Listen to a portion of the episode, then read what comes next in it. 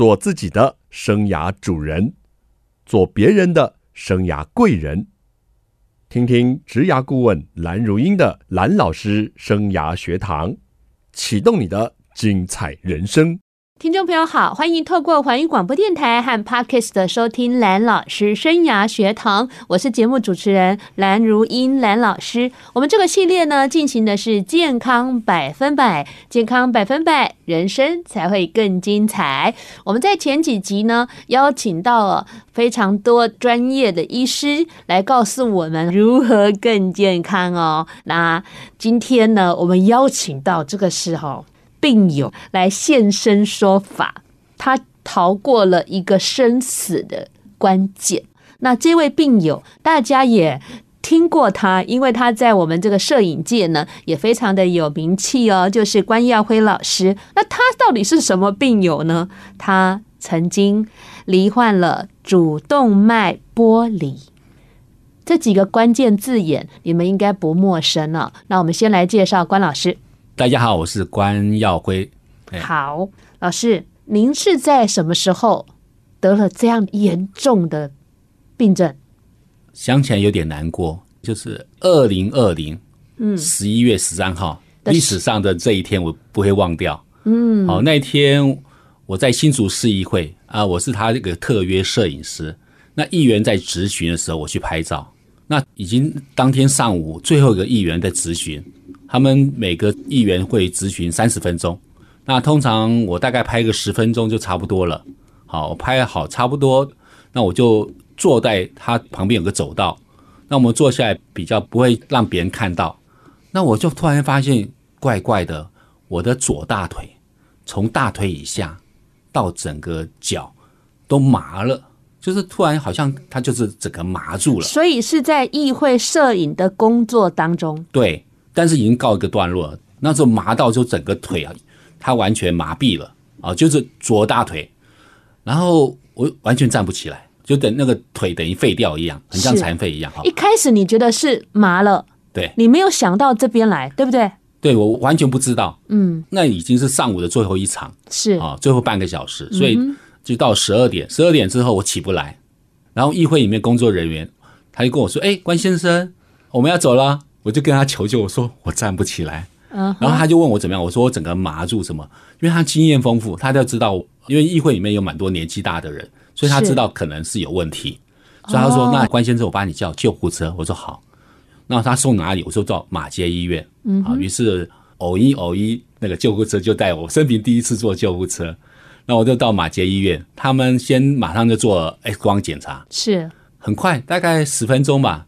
他就判定我就是主动脉剥离，嗯，那我第一次听到，我以为是呃碎玻璃，不是，玻璃是那个剥落剥离开的离，哦，原来是心脏的血管有三层，嗯哼，破裂了，OK，好，于是他破裂，血会漏出来，哇，好，那检查完毕之后，他说哦，一定要马上开刀，是。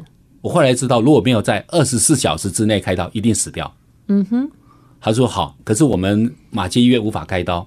那我们帮你送到新竹台大医院，是，我就又坐偶一偶一好专车啊送到台大医院，他也是做 X 光检查，也是判定主动脉剥离，是，好，他说好，我们就帮你马上开刀，是，呃，我记得开刀房已经准备好了，医生也准备好了，嗯、对，好，那个我当时因为我是躺在那个担架上，我侧边看到那个麻醉师穿绿色的衣服，嗯、已经准备好了。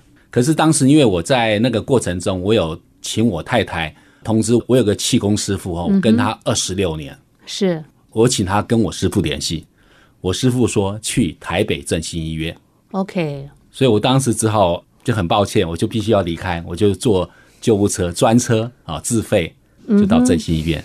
但是你那个时候没有担心这样的一个状况这么紧急了，还可以到振兴医院吗？没怕吗？啊，不会，因为他台北新竹很近嘛。我记得救护车大概约莫一个小时啊。Uh. 我记得我到了振兴医院，可能是下午应该四点吧。是啊，我记得稍微看一下那个时间，四点钟。所以那个决定是很坚定的。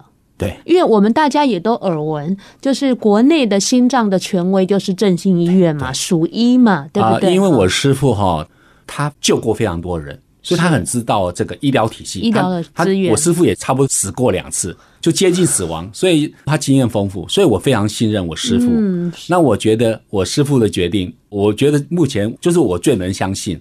OK，那后来我也觉得，我当下去振兴医院，对我个人是最好的抉择。嗯。是听众朋友，或许现在对于主动脉剥离这个字眼比较熟悉了哈，因为几个知名艺人，包括黄鸿升就是小鬼，然后接下来又有刘真，他们也都是相关的病症。再来比较早期哦，民歌手潘安邦哈，他也曾经主动脉剥离哦，后来影响到肾了。那最近呢，也有一个是企业界的名人哈，世界先进的副总刘启光，还有教育界的正大金融学院的院长李盛燕，他们都走了。耀辉老师，你命好大呀！对，我觉得上天真是留一条生路。是，那你到了振兴医院呢？到振兴医院，然后之后就是好说要开刀，然后我后来。就是了解是晚上十点哦，开刀房还空出来啊，刚好还有医生啊，还有一些助手。晚上十点进开刀房，手术进行八个半小时。这个手术八个半小时，对，其实他很艰困。那我后来还知道说，前面开一刀化开，把那个胸骨撑起来，其实很恐怖。是。那我运气很好，是当时听说有八个医生在帮我开刀。哇！当然有主治医生叫李永在哦，非常感谢他，非常有经验。然后再把其他助手。我后来我在网络上有张照片，是有秀出我那个痕迹哈，好像拉链，很像拉链。因为医生够多，所以他可以专心慢慢缝。那八个半小时之后，哎，顺利是。然后我就到加护病房住五天。所以老师，你从发生了这个事情，大概约莫中午十一点，然后晚上十点动了八个多小时的手术，所以你整个几乎是。一天下来的紧张劳累有吧？还好，因为开刀的时候，其实我被麻醉，是不知道的。其实我完全不省人。可是家人心情是很害怕、很煎熬的吧？对，没错，我要非常敬佩我太太。我应该邀她一起来接受访问。呃，非常欢迎，她以前也是广播人。是是是，所以老师，你到了恢复意识的时候是什么时间？你自己有意识醒来的时候，就在加护病房。嗯，那我醒来的时候。我当下有个念头，我想自杀，因为我其实以上不代表本台立场。好，就是我看到身上，因为那时候很多插管，然后第一个你看到自己那么狼狈，然后另外其实我当时有负债接近一百万，所以我想说啊，死更好，但是不是想自杀就自杀，所以那个念头很快就没了。想到你漂亮的老婆，呃，这样讲也对，但 是是，一定要附和。对，然后我在想说，哎。所以我能够体会到，有些人他会想去自杀，真的。好，那表示他人生走到一个绝望，但是还是有可能可以转过来。是，那我就是一个转过来的人。嗯，转过来，而且嗯，现在活得很好，很精彩，然后还要愿意分享这样的过程，为正在受苦受难的病友或者是民众们加油打气哦。那刚刚聊到这里，你在加护病房住了几天？加护病房住五天，其实我大部分没有意识，然后后来转到普通病房，大概住了接近三个礼拜。三个礼拜哦，然后那个时候你身体应该是很虚弱吧？哦，非常虚弱。嗯，我在医院其实是蛮痛苦的。是，讲一个小故事哈。我在医院的时候，我们有请个看护，嗯，但是那个看护我觉得呃，我运气很不好，我们请的看护晚上会打鼾，它导致我整夜失眠。我因为身体会疼痛，哦，是啊，因为我们开刀有一大堆那个伤痕，所以我是坐着睡，然后整夜我会是坐到天亮，然后脑袋里面就是古时候一个庭园场景，是。就一直在巡回，嗯。啊，我就觉得整个晚上我反正就是没有睡着，半梦半醒的感觉，基本上是醒的。啊，真的。啊。然后后来后来大概他照顾我八天，其实他后来我觉得他不太敬业，嗯哼，他基本上在折磨我，那我想说把他换掉了，哎，我们就请他走。OK，后来有个朋友，我的学弟，他拿钱来，因为我上他没有钱，好，我们那时候全身连什么提款卡都被我太太收走，嗯，然后他很有义气，他是企业老板，是。开车跑到医院，嗯，拿两万块给我。好，所以这个故事峰回路转，我们休息一下，再来听听生死的关键。欢迎听众朋友再回到蓝老师生涯学堂哦。刚刚听了主动脉剥离的病友，也是我们的摄影专家关耀辉老师哦，分享他二零二零年的十一月突然的无预警，哎，这个主动脉剥离哦，有时候一个前兆是强烈的胸痛，难道你没有吗？哎，我就是麻而已。麻？对，听说有人当场就暴毙了。对，我算幸运。OK，那经过了三个多礼拜的住院哈，而且从这个胸膛中间，哎，蛮端正的，就要剖了一刀，哎，缝了几针？你有算过吗？很密啊，很像那个拉链。嗯嗯，已经搞不清楚几针了哈。那个拉链很漂亮，好，真的像拉链。来，出院后身体怎么样恢复呢？很虚弱。我讲个小故事，我十二月二号出院，嗯哼，然后大概我记得差不多一个月左右。因为我的儿子是念新竹高中，好，竹中，所以我们是竹中家长有个叫读书会，嗯，好，那我们参加很多年，所以他们那些朋友就想要来我们家看我，是。那时候好像我们约好，也许下午一点吧，那我就大概十二点钟醒来了，醒来了之后我就发现，哎，还没到，可是那种身体虚弱，我想说啊，我再回去睡觉，我每天大部分时间睡觉，啊，然后我就躺回床上，我大概不到三分钟就睡着了，熟睡。因为我不会打呼啦，但是我印象很深刻，我立刻进入熟睡状态，表示我非常虚弱，虚弱，所以我大部分时间在家里面，我就是睡觉。OK，因为我我练过气功，所以我们的练功也是一样，睡觉是对身体修复最好的方式。是，所以说那时候大部分时间大概前半年吧，昏昏沉沉在睡觉，可是那个是非常好的修养。嗯哼，但是那时候的心理状态，因为你曾经说在加护病房看到自己插满了管子，而且还装了叶克膜，你曾经一度哦想要放弃生命。那你的心情上呢，有什么样的转折啊？回到家之后就开始积极复健嘛。嗯哼，哦，那我这边要感谢一个叫邱中医，七十几岁在西大陆哈，哦，他很有名。对对对，那因为我刚开完刀之后，因为我我是胸前划一个刀哈。其实我们有很多那个刀伤，就是他神经会痛，所以我在前半年我莫名其妙会神经抽痛，抽痛就变成我必须要回到床上去躺一下，找到某个角度、某个姿势，哦，才比较不痛。是，然后就要这样子，可能那个姿势要维持十到十五分钟。哦，过去了，好像好像就好了。那大概每天一两次，还好前半年哈，我大概每一个礼拜就去看邱中医，拿那个药，因为我们是用煮的。抓油啊！对对，那我非常感谢邱中医，就是我们吃这个药有把我的神经痛压下来哦，不然我很痛苦，简直是折磨哈。对，然后他等于说对我的身体不光是把我的神经痛压下来，他也是让我的身体更强健。嗯，所以睡眠很重要，好好的调养自己，然后也看了中医来辅助自己。那自己的心情、心念上是怎么样去思考跟转变的呢？我前半年哈，就是我还是老样子，我跑出去吃早餐，就是吃东西还是外面乱吃一通，因为我很喜欢吃外面水煎包啊、蛋饼，每天可以有变化。啊，对对对对，好。可是大概半年之后，我突然有个觉悟，我觉得不行了，不健康。嗯哼，我之所以会开刀，就是因为我生活不检点。主动脉剥离这样的病，医生。把你救活了，他有没有叮嘱你什么，或者是说告诉你原因是什么？其实没有人告诉我答案，我自己去想，想了两年。嗯哼，那后来大概差不多一年多之后，我大概我自己有个结论。好，我的结论就是第一个，我消化不良，我胃有问题。OK，好，所以消化不良导致我的器官有问题。是熬夜。嗯哼，因为创作吗？还是什么？不是不是，当时刚好新竹有个咖啡馆，开到晚上三点。我觉得找到天堂了，所以那时候我就晚上三点才回家，这个很伤身体哈。好，所以我现在不敢去那个咖啡馆。是啊，第三个过劳，因为我的个性是非常积极，所以我做什么事情就是拼了老命。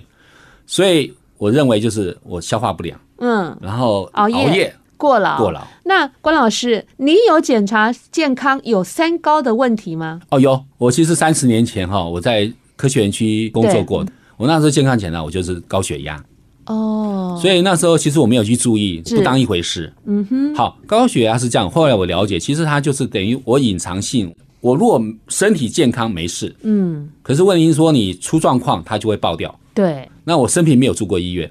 对啊，你还很可爱，说什么偶一偶一，然后还开，然后一次就来一个主动脉剥离。最大阵仗的、哦，对对，嗯、而且还做了一趟自费的，对对。好，嗯、呃，我们虽然现在有点谈笑风生了，但是这个病啊，真的是很凶猛，这么多人说走了都没再见。然后我后来半年之后，第一个邱中医在帮我半年，对，再过来是我觉悟了，我要自己做早餐啊。如果有各位朋友去找关耀辉，我的脸书，你去看到 我每天早上做早餐，而且我有贴出来。好丰盛哦！然后二十几样东西，对。那为了健康，我就一直找各种食材，然后而且还有标示哦，写得很清楚。对于健康有需要重视的人，或者说他目前住在医院，其实可以参考我的食谱。那这个东西帮助很大。我在医院因为暴瘦，我吃不下东西，我曾经到六十公斤。嗯哼。那我平常正常是六十五。嗯哼。那我在恢复自己。我后来是吃，做早餐以后，对，做早餐之后，我曾经到七十公斤哦，然后非常健康。那我第一年还去爬合欢山，嗯，哦，然后后来我还去了合欢山，有去了四天、十天、七天，嗯、然后爬了三次北峰，是五次合欢东峰。有啊，我都看到你的照片啊。那为什么要爬山呢？我是觉得我要给家人，因为我的家人很疼爱我。他们帮我很多，出钱出力是好。我想说，他们最重要就是要我健康。对，对，所以说我赚多少钱不重要。嗯，所以重要是说你把身体养起来。对，身体健康到什么程度，我去爬合欢山，我觉得就是一个证明。嗯、OK，好。而且我很爱合欢山。太棒了，老师也捕捉了一些很漂亮的照片。我是节目主持人蓝如英，蓝老师。蓝老师生涯学堂呢，是每个礼拜二晚上七点，在环宇广播电台 FM 九六点七，跟听众朋友空中相见。在隔个礼拜二的早上七点，您上班的时候也会听到节目的精彩重播。还有在各大 Podcast 的平台都有蓝老师生涯学堂节目的播出。欢迎听众朋友锁定你喜欢的收听方式，跟着蓝老师一起来学习。我们进行的系列是健康百分百，健康百分百，人生才会更精彩。我们邀请到的这一位呢，曾经罹患过心脏主动脉剥离的病友，也是摄影名师关耀辉老师。各位听众好。好，老师，你刚刚跟我们谈到，你开始料理自己的早餐，自己的早餐自己可以控制啊。我看到你有这个豆浆、水果、坚果，还有好多的青菜啦等等哦，可以有二三十种。听众朋友如果好奇啊，你们就搜寻一下关耀辉哈，关就是关公的关，耀就是光耀门楣的耀。辉就是辉煌的辉哈，就可以看一下，每天用早安的早餐跟您问好。好，老师，除了开始料理自己的饮食之外，您也去爬了合欢山，证明自己体力还是不错的，给家人一个很大的安心之外，您在这个术后啊，是不是还是要定期回诊？除了这几个以外，还做了什么术后的照顾呢？呃，我术后还发生一件事情，因为我有打莫德纳疫苗。我们大家都要打疫苗的，你是选莫德纳，然后嘞？好，那打疫苗之后，我就产生类似五十肩，非常严重呢。我是打 AZ 的，我大概三个月，等于我的左手背是废掉的。我是右手举不起来。哦，对，类似这样。所以后来五十肩是一个通俗名称啊，因为我有朋友在做这方面的治疗。那我当时反正很痛苦的，大概半年吧，一年。后来曾经还花钱去某个医院，被人家诈了一些钱哈。哎呀呀呀！然后后来莫名其妙它就好了，嗯哼，就时间到了它就自动恢复。对，五十间如果你真的不理它哈，快则半年，慢则一年左右，它会恢复的。好，嗯，然后我觉得这个从开刀之后，其实这一年多来，其实风雨飘摇，就是东痛西痛，真的是理解理解。健康人很难体会到生病的苦痛。好，嗯，那。经过这样苦痛，这样的命捡回来，是。那我一直在想说，嗯，刚开始我其实我那两年，我就觉得很痛苦，是说啊，为什么是我？嗯。可是后来我对这件事情，我一直在想，就是一直在思考。结果大概在一年半以后，是我突然有个觉悟。什么觉悟？我觉得他是老天给我的礼物。呃，礼物有点恶心，使命好了。没有，真的是礼物，真的呀。因为他帮了我，我如果没有这个主动脉剥离。我还是像以前浑浑沌沌，我就像浪子一样，我都不回家。所以感谢主动脉玻璃，我太太捡回一个先生。好，呃，当我现在我我现在身体恢复状况大概八成左右，就跟以前哈，当然没办法百分之百，但是我很感恩，主动脉剥离让我变成有个优势，它让我觉醒，是我开始注重健康。你看我自己开始做早餐，嗯、然后我去爬合欢山不是那么简单，因为我刚开始太久没运动。清华大学的操场，我跑两圈我就铁腿，哎呦，就跑不下去。是，所以我就是从两圈、三圈跑到十圈，先自主训练，对，把体力恢复上来。对，我去跑步，我去走十八间山，大概两小时或四公里以上，我这样自主训练两个月，是我才敢去合欢山。是，好，所以说他也让我更注重运动。嗯、是啊，另外，当我睡眠也是。我基本上也不会熬夜，是，所以我觉得如果没有这个礼物，所以我觉得我个人比较厉害一点是，我可以把一个人家认为很倒霉的事情、负面事情，我把它转过来，很棒啊！就我正念非常强，是。那我还有一个优势，我只要把我的拉链给大家看，因为我是跟他同一卦，所以我有很多朋友他是癌末，他是比如说中风，好，就是有些身体不好的人，那我甚至有个学弟小我十岁，主动脉剥离，哎呀。那，那我就鼓励他，我说你赶快把工作辞掉或 part time，就是不要那么卖命。我说你太太也在赚钱，所以我现在身边很多朋友，如果他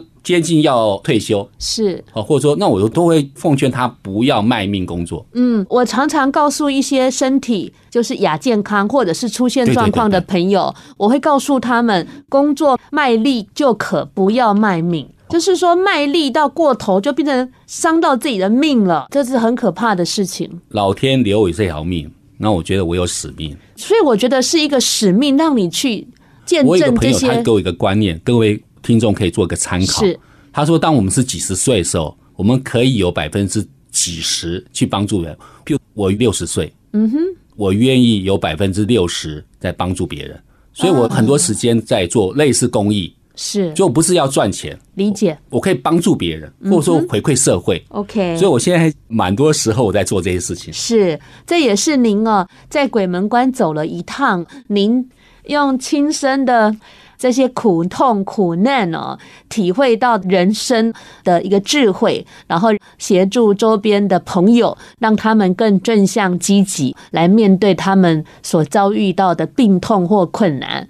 我突然发现，我得这个重病，我有优势。嗯，因为我跟这些重病的朋友是同一卦。是，因为真的健康人很难体会那个生过大病的人他的痛苦。对，因为我差点死掉。对，所以说我跟他互动，我就觉得他们比较能够接纳我。是，所以我的一些看法或建言就比较容易被他听进去。那我也比较知道怎么去帮他们。对，所以我觉得这反而是我的优势。嗯哼。所以，我非常感谢主动脉玻璃帮我很多忙。嗯，你有没有考虑把你的故事写成一本书呀？嗯，我现在已经叫别人写书了。我现在做很多善事，就是说，譬如说我有些学弟人生很精彩，他从国小开始就被老师凌虐。就我身边很多朋友，我说越悲惨越好，因为他们的故事如果把它写下来，嗯，你可以激励别人。对，就像我主动脉玻璃，是活到现在，如果有机会看到我看到关耀辉，你会觉得。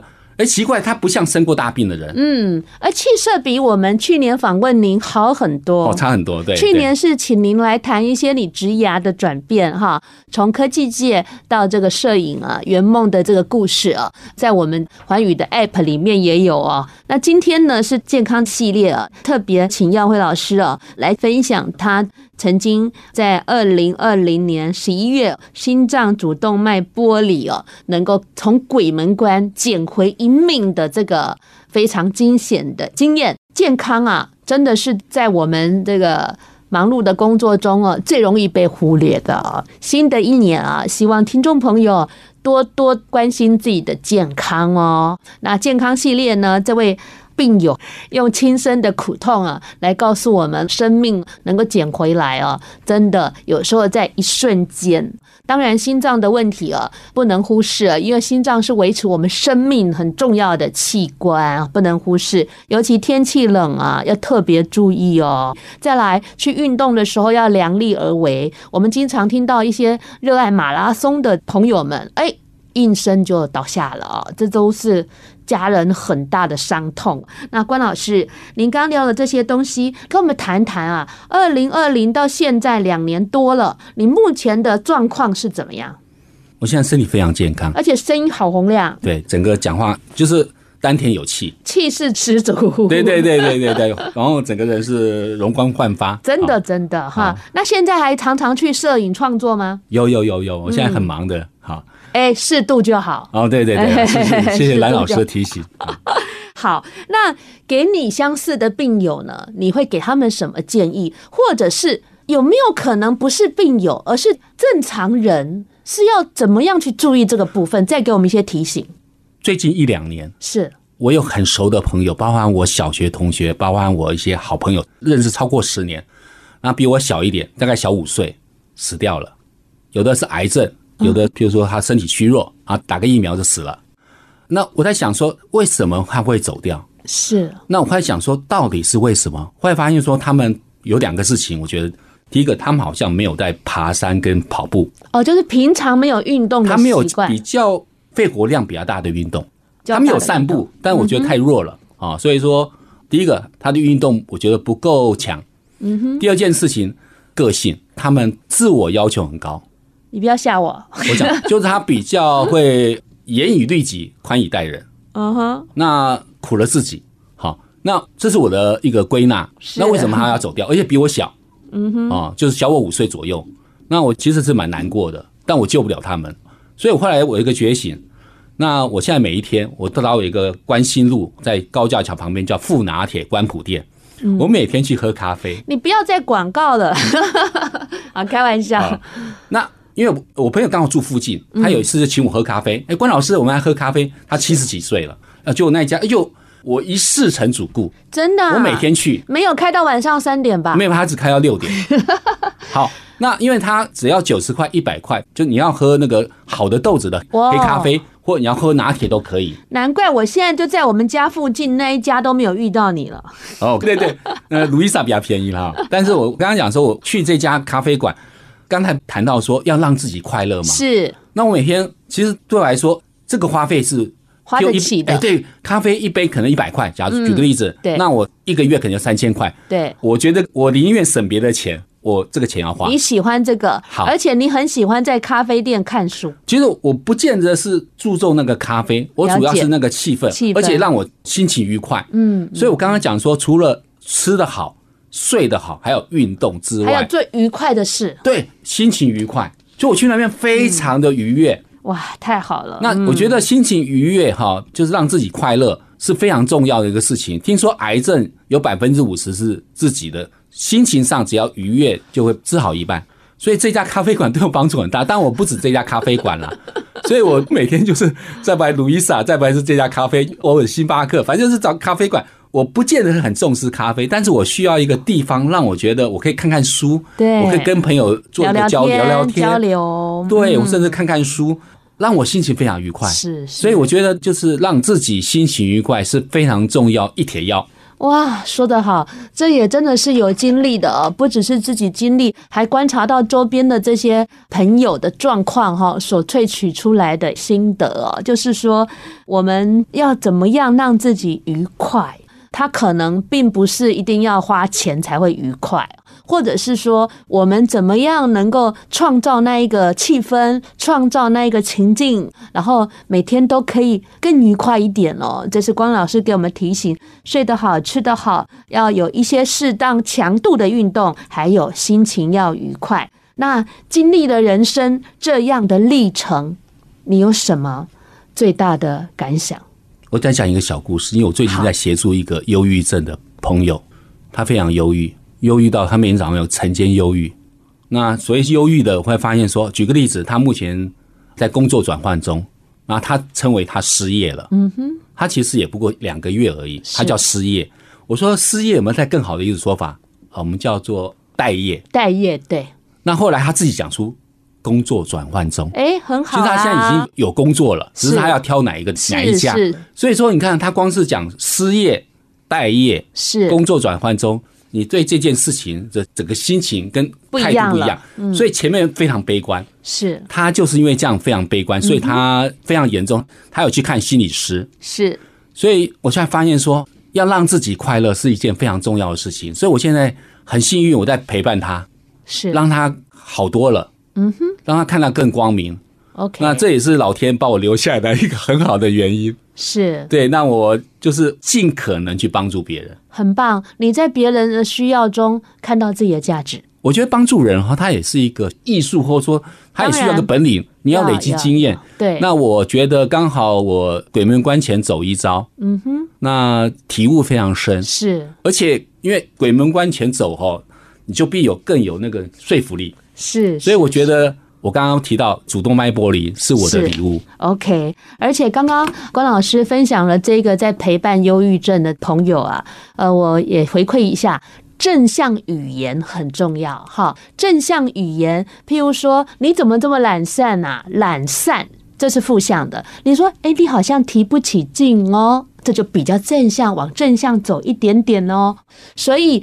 正向语言的使用是我们在协助比较挫折、负面的人，我们可以试试看。我们在智商中讲的是智商的技巧，那大家也可以从关老师这个个案哦，得到一些想法跟启示喽。那关老师，新的一年开始，你有什么对自己新的期望？我觉得我一直在帮助别人。嗯哼，我再讲一个小故事，好，就是我去泰安，现在有一个叫婚纱基地，是。那个地方，我朋友帮我找了有一个七十几岁的大姐，一个六十几岁拿老人卡的也是大姐啊，我帮她拍个人写真。哦。好，拍起来之后，我要把它做相本，等于说我把它当做名模。我刚刚说你现在就是名模，好，那我做的很好，是，就是说我可以让他觉得他就是名模，是，所以我觉得我的力量很大，就是我本身因为我学过沟通嘛，所以我可以激励。他觉得他不上相，可是经过我这样拍，所以他第一次被拍到那么多照片，所以说，那我觉得这件事情可以让他重新来看待自己。嗯，很棒。他并不是一个老人，是，他是一个名模。哇，那这就是今年最大的新工作啦。关老师加油，也希望你的健康一样百分百喽。非常谢谢听众朋友收听今天的节目，下个礼拜蓝老师生涯学堂，我们空中再见喽，拜拜，拜拜。